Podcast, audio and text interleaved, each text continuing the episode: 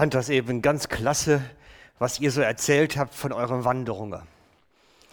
Ähm, ist toll, im Herbst durch den Wald zu gehen, ähm, durch das Laub zu rascheln mit den Füßen. Ähm, und wenn man dann solche Begegnungen hat, der hatte jetzt keine Freude an dem Tag. Ihr hattet sie halt, ne? Fand ich noch lustig, dass je nach Sichtweise auch die Freude entsprechend sein könnte. Ich mache gern auch Wanderungen. Und zwar ist das nur eine etwas andere Wanderung. Ich mache gerne Wanderungen. Ich nenne das Pilgerschaften. Aber ich bewege mich nicht riesig dabei. Das ist mehr eine intellektuelle Wanderung.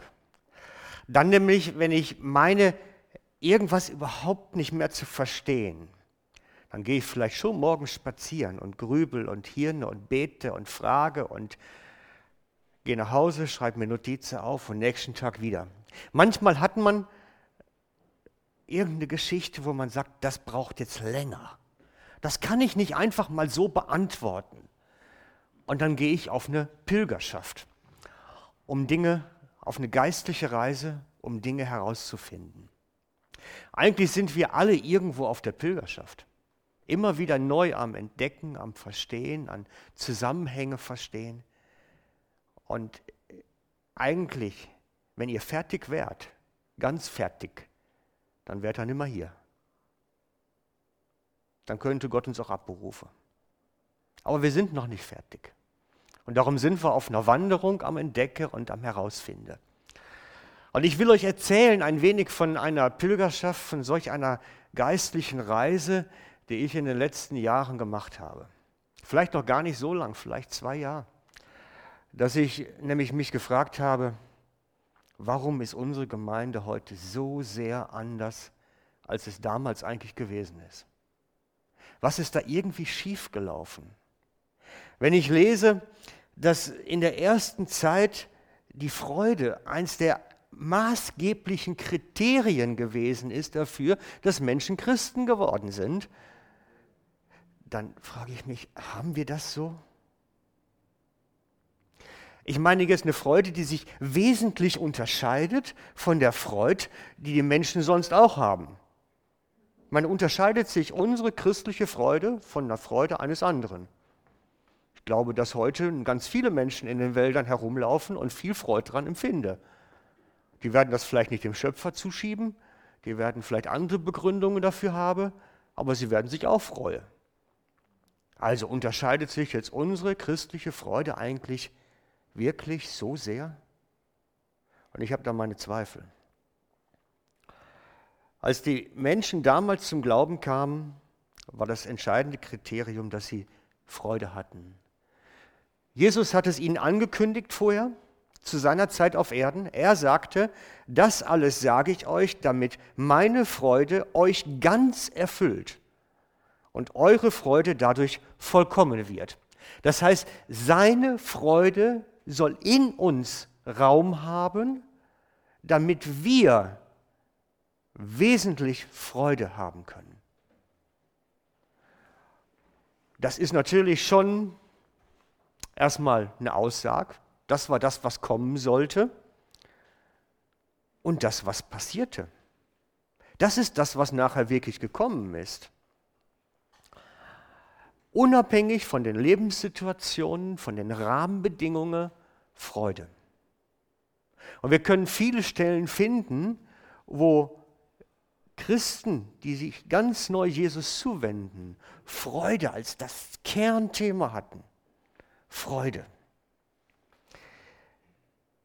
Zum Beispiel wird uns berichtet über das Wirken von Philippus aus Samaria.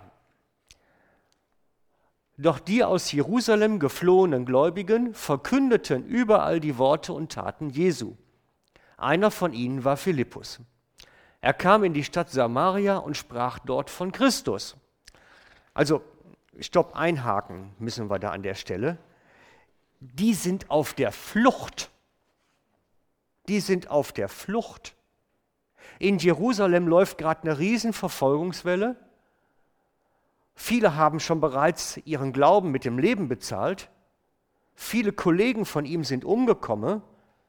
Er flüchtet in den nächsten Ort und erzählt von Jesus. Das ist schon mal erstmal erstaunlich. Verstecken sich nicht in irgendwelche Höhlen oder in der Einöde, sondern gehen nach Antiochia auf den Marktplatz und was weiß ich nicht wohin, wo man halt gehört wurde und erzählten den Menschen von Jesus. Keine Angst. Keine Angst, dass die Verfolgung hinter ihnen herkommt. Und über das, was sie da berichten, kommt dann das. Darüber herrschte große Freude in Samaria. Die ganze Stadt war von Freude ergriffen. Eigentlich müsste es doch anders sein. Nach menschlichen Gesichtspunkten müssten die, wenn die die Geschichte gehört haben, Angst kriegen. Angst, dass die Verfolgung jetzt auch nach Samaria kommt. Angst, dass die Juden und Römer jetzt auch in Samaria zuschlagen und die Christen verfolgen. Nein, keine Angst. Freude macht sich breit. Es ist schon etwas anders als in unseren Tagen. Merkt ihr das? Ich muss gestehen, wenn, wenn ich die Nachrichten höre und sehe, abends im Fernsehen, und die Berichte lese, wie Christen im Irak verfolgt werden, im Mosul, dem ehemaligen Ninive und, und sonst wo überall, dann macht das, ist das nichts Freudiges, dass die auf der Flucht sind. Und vor einigen Wochen ist einer von den Flüchtlingen dann zu uns gekommen, Christen, eine Familie aus, dem, aus Syrien, auf der Flucht, bei uns gelandet in der Gemeinde.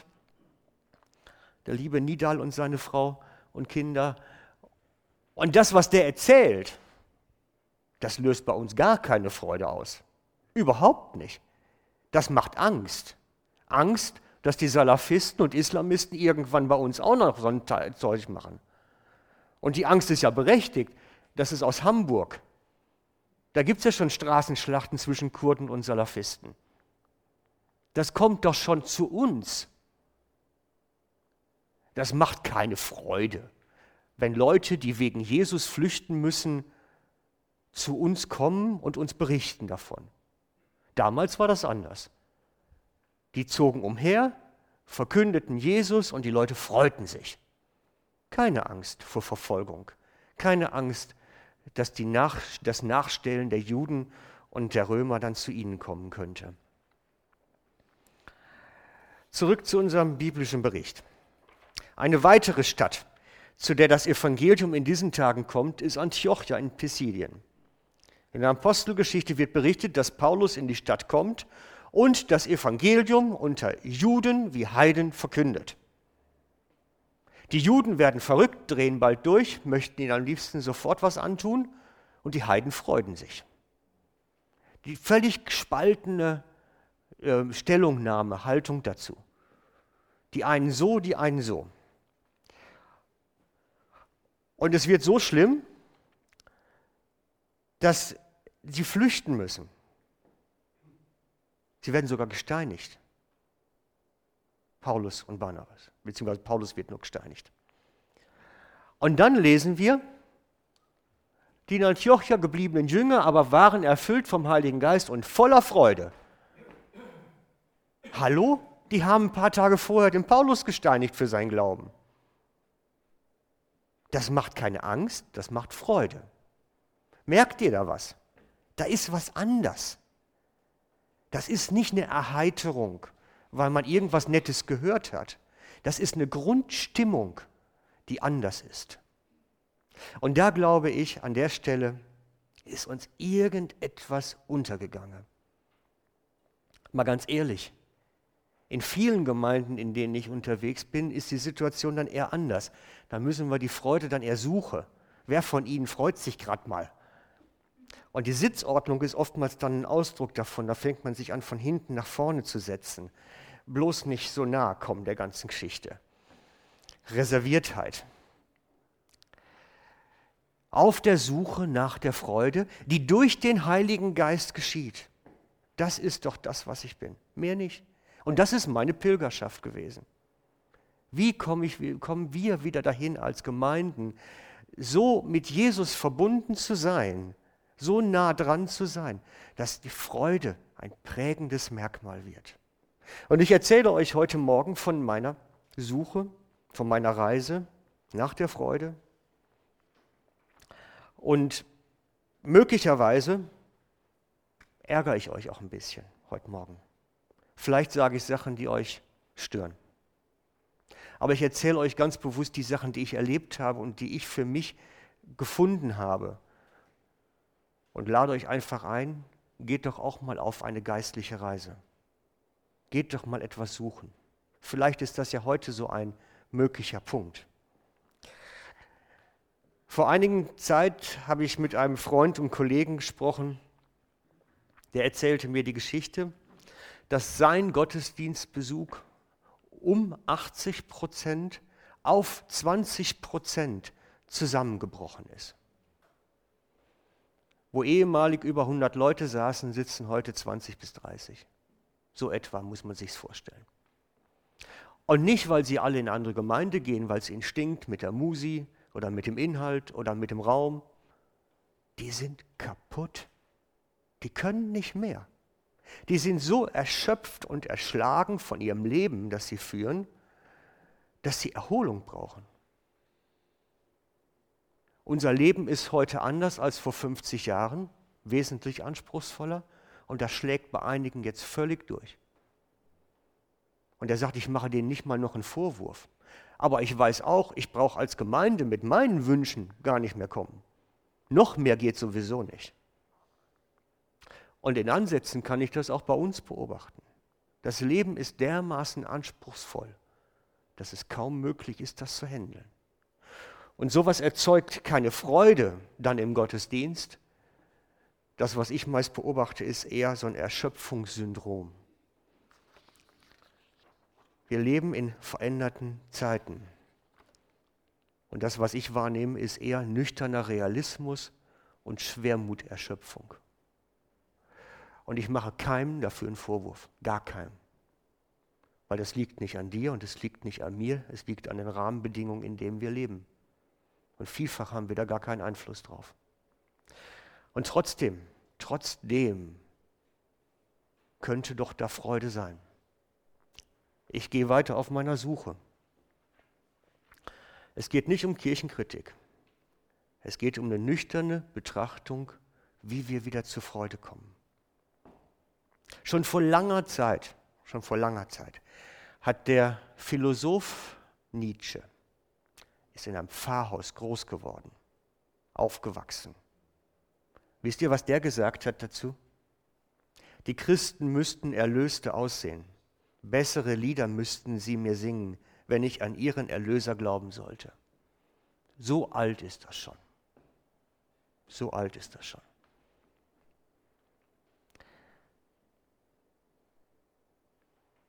Eigentlich müsste es doch Evangelium heißen, oder nicht? Eigentlich doch schon.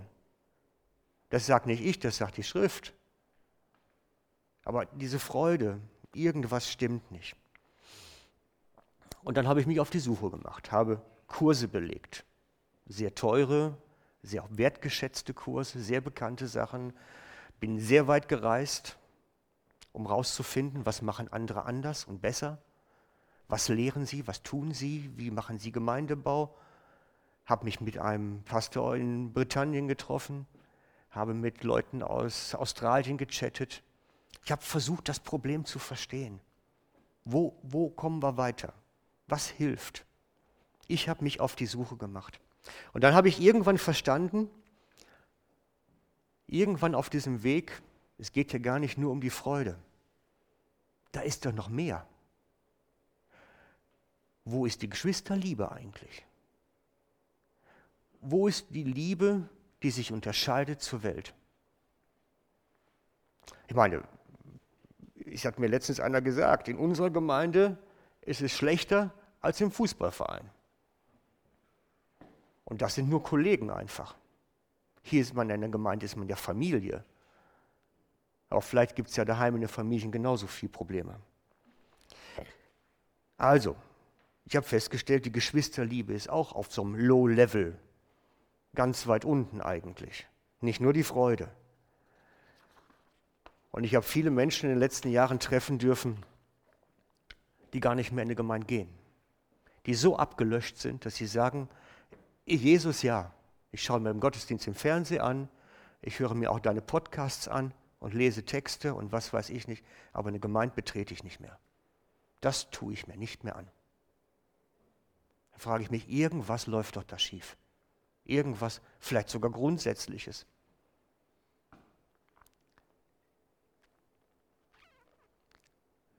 Und wo keine Geschwisterliebe ist, da ist kein Frieden. Das zieht nach sich. Und wo kein Frieden ist, da ist keine Sanftmut, da ist keine Geduld. Merkt ihr was? Galater 5, 22.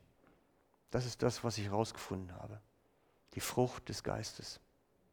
Keine Freude, keine Liebe, keine Geduld, keine Sanftmut, keine Friede.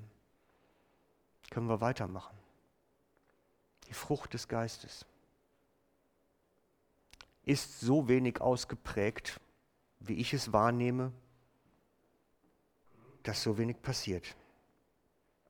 Wie kann das sein, dass der Heilige Geist nicht dafür sorgen kann, dass mehr ist? Müsste doch eigentlich mehr wachsen. Wir strecken uns doch zu ihm aus.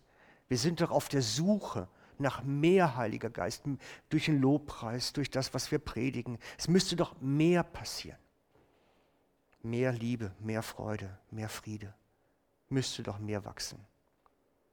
Und ich mache mich auf die Suche wieder mit meiner Pilgerschaft. Was, was, wie kann das zusammenhängen? Wie kann das gehen? Erzähle ich heute einen ganz kurzen Raster, was ich über einen langen Zeitraum durchlebt habe eigentlich. Wie kann das zusammenhängen, dass die Frucht des Geistes irgendwie nicht mehr zum Wachsen kommt? Dass immer noch so viel Anfeindungen unter den Geschwistern sind und so wenig der Friede, so das Aushängeschild ist nach draußen. Die Geschwisterliebe, dass Leute in die Gemeinde kommen, weil die es ja so gut haben miteinander. So sollte es doch eigentlich sein. Wieso kann der Heilige Geist nicht das tun, was er damals getan hat? In der Apostelgeschichte. Der Gemeinde täglich neue Leute zuführen. Hat Gott selber gemacht durch den Heiligen Geist. Dass Kranke geheilt werden durch Gebet, Dämonen ausfahren müssen, dass aus Heiden Christen werden, die in der Jüngerschaft leben. Offensichtlich haben wir irgendwo ein Defizit, ist meine Wahrnehmung. Und dann mache ich mich auf die Suche. Wieder was. Und suche und suche. Und entdecke dann als nächstes einen Text. Ich hätte ihn wahrscheinlich überlesen irgendwas im Gebet hatten dann hochgeholt und hochgeholt und hochgeholt. Und dann habe ich gedacht, da ist was dran. Halt da unten. Wird berichtet von den ersten Christen, nachdem Jesus Himmelfahrt erlebt hatte und sie Pfingsten erlebt hatten. Sie aber gingen hinaus, verkündeten überall und der Herr wirkte mit ihnen und bekräftigte das Wort durch die begleitenden Zeichen. Ich habe jetzt bewusst eine moderne Übersetzung genommen, eine relativ moderne. Also, da geht es um die ersten Gläubigen, die den Heiligen Geist erhalten hatten zu Pfingsten, die mutig jetzt im Umland unterwegs waren, in ihrem Umfeld, wie der Herr sie führte, und von Jesus berichten. Und der Herr wirkte mit ihnen und bekräftigte das Wort oder man könnte übersetzen, bestätigte das Wort durch begleitende Zeichen. Gott bestätigt die Botschaft. Gott bestätigt die Botschaft. Und dann rattert natürlich mein Hirn, wenn Gott die Botschaft bestätigt und wir ein Defizit haben an Bestätigung, an seinem Wirken, könnte es sein, ich weiß, das ist ketzerisch, das ist meine Reise, nicht eure, könnte es sein, dass mit meinem Wort was nicht stimmt? Könnte es sein, dass da irgendwas nicht passt, das Gott gar nicht mehr bestätigen kann? Passt da vielleicht was nicht? Weil es müsste doch eigentlich anders sein. Ihr merkt, ich bin auf der Reise. Und ich stelle mir solche Fragen. weil ich bin Prediger, ich bin Pastor. Und dann ist es essentiell, dass Gott zu dem Ja sagt, was ich sage. Und wenn meine Botschaft kein, kein Output mehr hat, keine Veränderung erzeugt, dass da nichts passiert, dann muss ich über die Bücher, dann muss ich mich fragen, was ist das? Was ist das? Könnte es sein, könnte es sein, dass ich das Wort gar nicht mehr so weitergebe, wie es die Jünger gemacht haben? Könnte es sein, dass ich da irgendwo was reingebastelt habe, was nicht passt? Und bin dann weitergekommen, als ich mir eine Geschichte von Jesus genommen habe und sie in unsere Zeit gepackt habe. Gesagt habe, wie würde wir reagieren oder wie würde ich reagieren? Oder wie würde die Begegnung heute aussehen? Ich habe die Geschichte vom verlorenen Sohn genommen und habe den verlorenen Sohn mal auf seiner Heimkehr mehreren zeitgenössischen Theologen begegnen lassen. Das ist natürlich immer so eine Was wäre wenn, ist natürlich fiktiv, aber es hat mir geholfen, etwas zu verstehen. Es hat mir geholfen, etwas zu verstehen. Ich lese den Text von dem verlorenen Sohn, den Anfang, und dann werdet ihr sehen. Ein Mann hatte zwei Söhne, erzählte Jesus. Eines Tages sagte der Jüngere zu ihm, Vater, ich will jetzt mein, schon meinen Anteil am Erbe ausbezahlt haben. Da teilte der Vater sein Vermögen unter ihnen auf. Nur wenige Tage später packte der jüngere Sohn alles zusammen verließ seinen Vater und reiste ins Ausland. Dort leistete er sich, was immer er wollte. Er verschleuderte sein Geld, bis er schließlich nichts mehr besaß. In dieser Zeit brach eine große Hungersnot aus. Es ging ihm sehr schlecht. In seiner Verzweiflung bettelte er so lange bei einem Bauern, bis der ihn zum Schweinehüten auf die Felder schickte. Oft quälte ihn der Hunger so dass er sogar von das, über das Schweinefutter froh gewesen wäre. Aber nicht einmal davon erhielt er etwas. Da kam er zur Besinnung. Bei meinem Vater hat jeder Arbeiter mehr als genug zu essen. Und ich sterbe hier vor Hunger. Ich will zu meinem Vater gehen. Und er machte sich auf den Weg. Soweit mal der biblische Text. Ich habe mir das mal praktisch so vorgestellt wie der junge Mann jetzt von so, so runter abgewrackt, wie der wahrscheinlich aussah. Schweinehüten ist nichts, was eine nette Kleidung gibt und was einen gut riechen lässt. Wenn der jetzt so auf dem Nachhauseweg ist, wenn er so auf dem Weg ist und begegnet dann so kurz bevor er dann zu seinem Heimatdorf kommt, einem zeitgenössischen Theologen.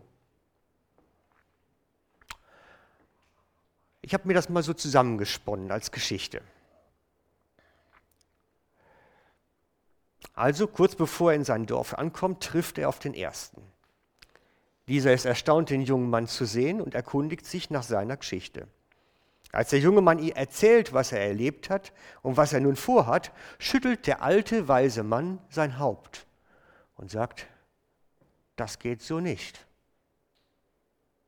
Das geht so nicht, weil du musst erst das wieder in Ordnung bringen, was du nicht in Ordnung gebracht hast.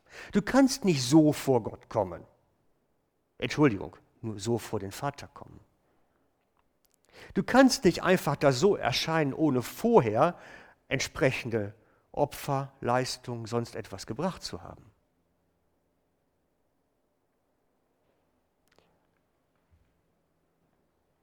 Nun, der junge Mann ist natürlich traurig. Er sagt, ich habe doch nichts. Wie soll das gehen? Und er entschließt sich, dem Vater dann einen Vorschlag zu bereiten. Denn das ist das, was jetzt kommt im Text.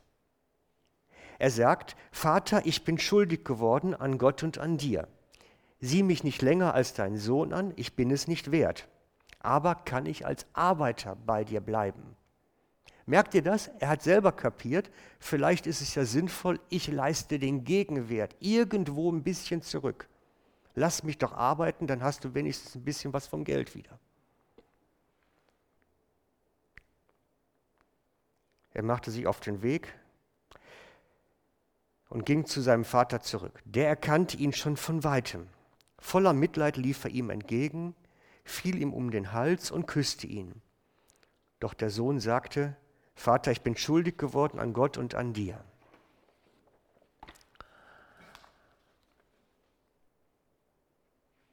Ist okay? Habt ihr verstanden? Jetzt kommen wieder zwei Theologen. Ich lasse wieder zwei unserer Gegenwartsleute erscheinen. Die diese Wiedersehensfreude beim Vater sehen. Und dann überlegen sie, wie können wir jetzt dem jungen Mann helfen? Die schlagen dem jungen Mann vor, zeig dem Vater, dass du ein guter bist. Zeig dem Vater, dass du ein ganz klasse Typ bist und geh zu deinem Bruder auf den Acker und krampf mal so richtig wieder. Demonstriere dem Vater doch, dass du ein ganz feiner Kerl bist und er dich wirklich brauchen kann. Gut, ich, theologisch passt das. Hm? Habe ich schon öfter solche Geschichten gehört. Zeig Gott doch, dass du gut bist. Beweise doch, dass du es kannst. Streng dich an.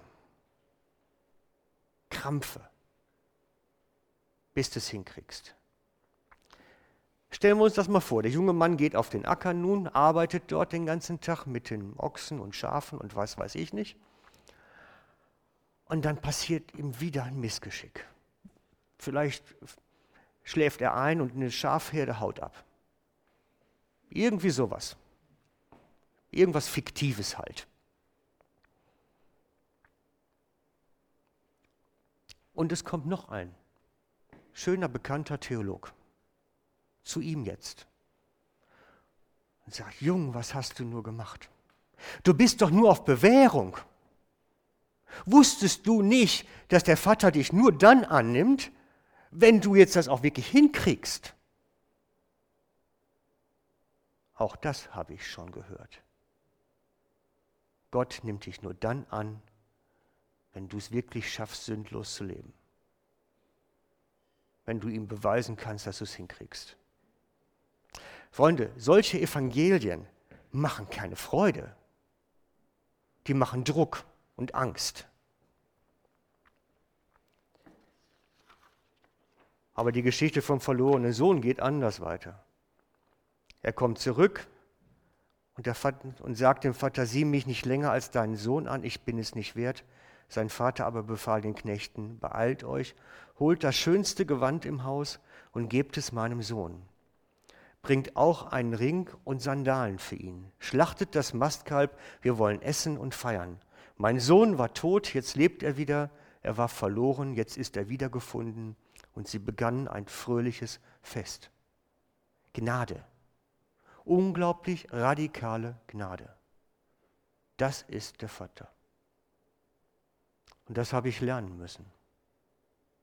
Dass der Vater nicht den heimkehrenden Sohn jetzt auf den Acker schickt zum Krampfen. Dass der verloren, der Vater ihm nicht sagt, du musst erst wieder gut machen, dann habe ich dich lieb. Unglaubliche Gnade. Habe ich lernen müssen. Und ich denke, das ist das Radikale am Evangelium von Jesus gewesen. Eine Botschaft der Annahme ohne dass da noch ein Aber kam. Ich meine nicht billige Gnade, verwechselt das nicht. Jesus ist ganz klar an dem Punkt. Er sagt, wenn du zu mir kommst, kostet das dein ganzes Leben. Komplett. Aber wer in seine Arme geschlossen ist, ist darin verankert. Darf gewiss sein. Und ich denke, dass, ich weiß nicht, ob für mich, zumindest für mich kann ich da sprechen, habe ich entdecken müssen, ich habe gerne Gnade Plus gepredigt. Ich habe gern Evangelium Plus gemacht. Evangelium Plus, du musst was tun, du musst leisten. Zeig es dem Vater, dass du es kannst. Streng dich jetzt an, du kriegst es doch hin und habe entdecken müssen, es funktioniert nicht. Ich habe es verstanden eigentlich an dem Moment, wo ich für mich selber das Gleichnis vom Weinstock und den Reben durchbuchstabiert habe. Für mich selber. Denn die Rebe tut nichts, um Frucht zu bringen. Das Einzigste, was sie tut, ist an Jesus dranbleiben. Absolut das Einzigste. Die strengt sich nicht an. Oder habt ihr schon mal im Weinbaugebiet irgendwo die Weinstöcke stöhnen hören? Vermutlich eher nicht. Vermutlich eher nicht. Kommt ihr nach, was ich meine? Das ist anders. Ich habe versucht, ein Bild dafür zu finden, wie das Ganze erklärt werden kann. Ich habe versucht, ein Bild zu finden, das, das wir verstehen können und das uns zeigt, was wir oft machen und was eigentlich richtig wäre. Ich habe es mit meiner Frau noch beim Frühstück zusammen besprochen. Sie sagte, ja, jetzt, jetzt, jetzt kommt's. Ich stell dir vor, du hast den Eindruck, du solltest, also morgens stille Zeit, setz dich hin und betest, liest Bibel, alles super. Und du hast plötzlich den Eindruck, du solltest wirklich jetzt mal dich darum kümmern, dass jemand über einen Zebrastreifen kommt. Der ist so gefährlich da hinten an der Straße. Das wäre doch deine von Gott gegebene Aufgabe. Jetzt hast du natürlich zwei Möglichkeiten. Du kannst dich den ganzen Tag an den Zebrastreifen stellen und jeder, der rüber möchte, kannst du rüber begleiten. Kann seinen Tag so füllen. Man kann natürlich auch daherkommen, sehen, dass jemand rüber möchte und dem rüberhelfen. Da ist der Unterschied drin. Ich glaube, dass der große Unterschied ist zwischen dem verlorenen Sohn und dem daheimgebliebenen Sohn ist das Leben auf dem Acker und das Leben auf dem Vater, beim Vater. Und wir haben alle die Wahl, ob wir auf dem Acker sind oder beim Vater sind. Oder nehmen wir das andere Aussage von Jesus, die Geschichte von Martha und Maria.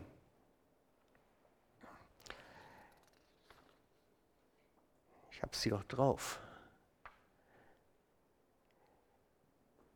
die Geschichte von Martha und Maria. Jeder von uns kennt die Geschichte und fragt sich immer, bin ich jetzt Martha, bin ich Maria, wer bin ich eigentlich? Ich möchte mal bei dem Bild bleiben von Martha und Maria, weil da eigentlich das am besten zu erkennen ist. Was wäre gewesen, wenn jetzt jeder allein daheim gewesen wäre? Also Martha allein zu Hause. Martha allein zu Hause, Jesus kommt mit seinen ganzen Leuten. Martha hätte auch wie da in der Geschichte den ganzen Tag in der Küche gestanden, hätte gekocht, hätte bewirtet, nur hätte sie nicht über Maria schimpfen können. Das ist alles. Kein großer Unterschied. Maria allein zu Hause, Jesus kommt, sie hockt bei ihm. Es gibt nichts zu essen. Es steht nichts auf dem Tisch, weil sie hockt ja bei ihm. Völlig klar. Wisst ihr, was dann passiert? Dann sagt Jesus, du, Hast du vielleicht noch was zu essen in der Küche? Könntest du was uns bringen? Und sie geht in die Küche und macht das. Da ist der Unterschied. Da ist der Unterschied. Der Unterschied, ob ich auf dem Acker bin oder beim Vater. Weil der verlorene Sohn sicherlich das, was der Vater ihm angeschafft hat, auch gemacht hätte. Wenn der Vater sagt, geh doch raus, kümmere dich doch mal gerade um die Schafherde, die ist abgehauen, wäre der mit Sicherheit gegangen. Ganz bestimmt weil er so dankbar ist. Aber er hätte nicht den ganzen Tag von sich aus auf dem Acker gekrampft, um zu beweisen, was er für ein toller Kerl ist.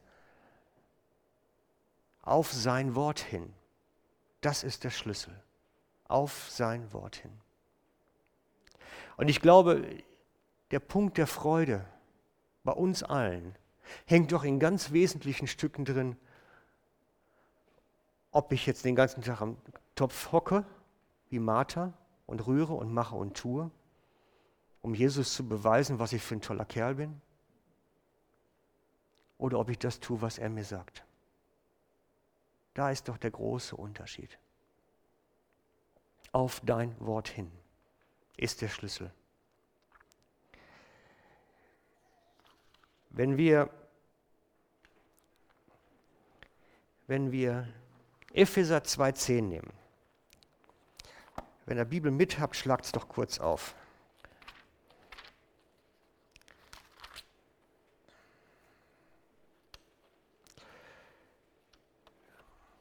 Denn wir sind seine Schöpfung, erschaffen in Christus Jesus zu guten Werken, die Gott zuvor vorbereitet hat. Die Gott zuvor vorbereitet hat.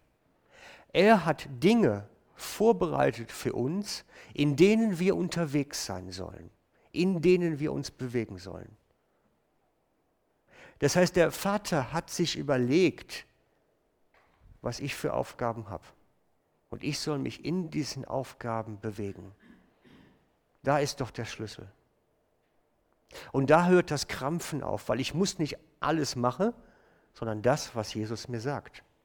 Auf sein Wort hin. Das setzt natürlich schon voraus, dass ich eine gute Beziehung zum Vater pflege. Das ist klar. Dass ich versuche darin zu wachsen, die Beziehung zu halten. Dass ich mich leiten lasse. Dass ich mich leiten lasse. Und ich habe aus diesem ganzen Überlegen, wo ich jetzt im Moment so einen Endpunkt habe, folgenden Satz dann mal gebastelt. Ich glaube nicht, dass die Angst vor dem Versagen und dem Verworfenwerden bei Gott bessere Gemeinden wachsen lässt als die Gewissheit der Annahme beim liebenden Vater. Ich glaube nicht, dass die Angst bessere Gemeinden wachsen lässt sondern die Annahme und Liebe. Da ist der Schlüssel.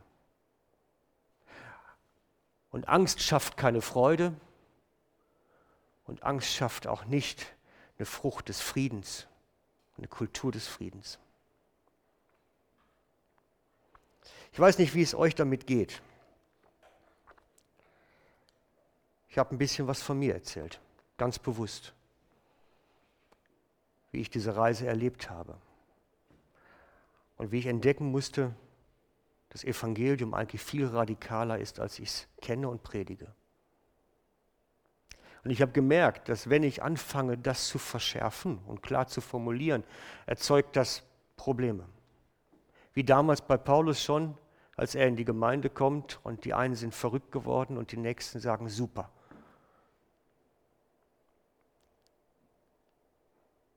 Aber ich mag auch nicht mehr zu akzeptieren, dass wir alle so dämmerig da hocken und die Freude so an uns vorbeirauscht, weil wir es eigentlich nicht nehmen. Eigentlich wäre viel, viel mehr möglich. Möglicherweise, wenn ich wiederkomme, kann ich euch nochmal was erzählen für die nächste Reiseschritte. Weiß ich nicht. Ich habe das Gefühl, bei dem Pilgerschaftsabschnitt bin ich angekommen jetzt. Habe verstanden, wo die Freude geblieben ist. Die ist geblieben in der Küche von Amata und in, auf dem Acker des daheimgebliebenen Sohnes. Da ist die Freude geblieben. In dem ich muss machen, ich muss krampfen, ich muss dem Vater beweisen, dass ich gut bin. Weil sonst schmeißt er mich ja vielleicht sogar nachher wieder raus. Da ist die Freude geblieben. Und ich möchte euch die Botschaft nicht mehr bringen. Kann sein, dass er jetzt auch sagt, dann braucht der Frank nicht mehr wiederkommen. Äh, auch möglich. Aber ich mag auch nicht mehr die Drohbotschaft bringen. Denn eigentlich haben wir eine frohe Botschaft. Ich habe diesen Satz, den ich da eben hatte, euch als Karte fertig gemacht, als Reminder und Erinnerung. Den könnt ihr nachher mitnehmen. Ich lege den an den Ausgang, könnt ihr euch alle eine Karte mitnehmen noch. Ich würde jetzt gern mit uns beten.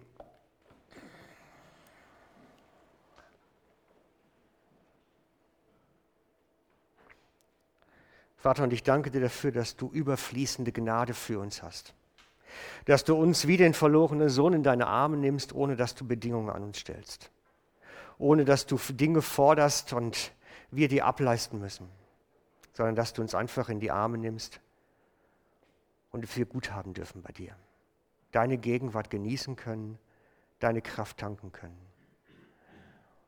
Und dass in dir, in diesem Moment, der Friede, die Freude, die Liebe und Geborgenheit zu Hause sind.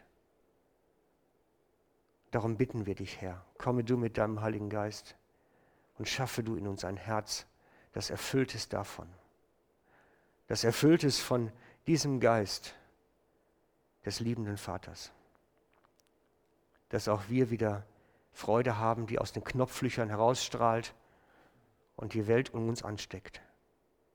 Dass wir Gemeinden haben, die so viel Liebe untereinander haben, dass die Welt auf uns schaut und hierher möchte. Hilf uns, Herr, dass wir mehr von dir in unserer Mitte haben. Amen.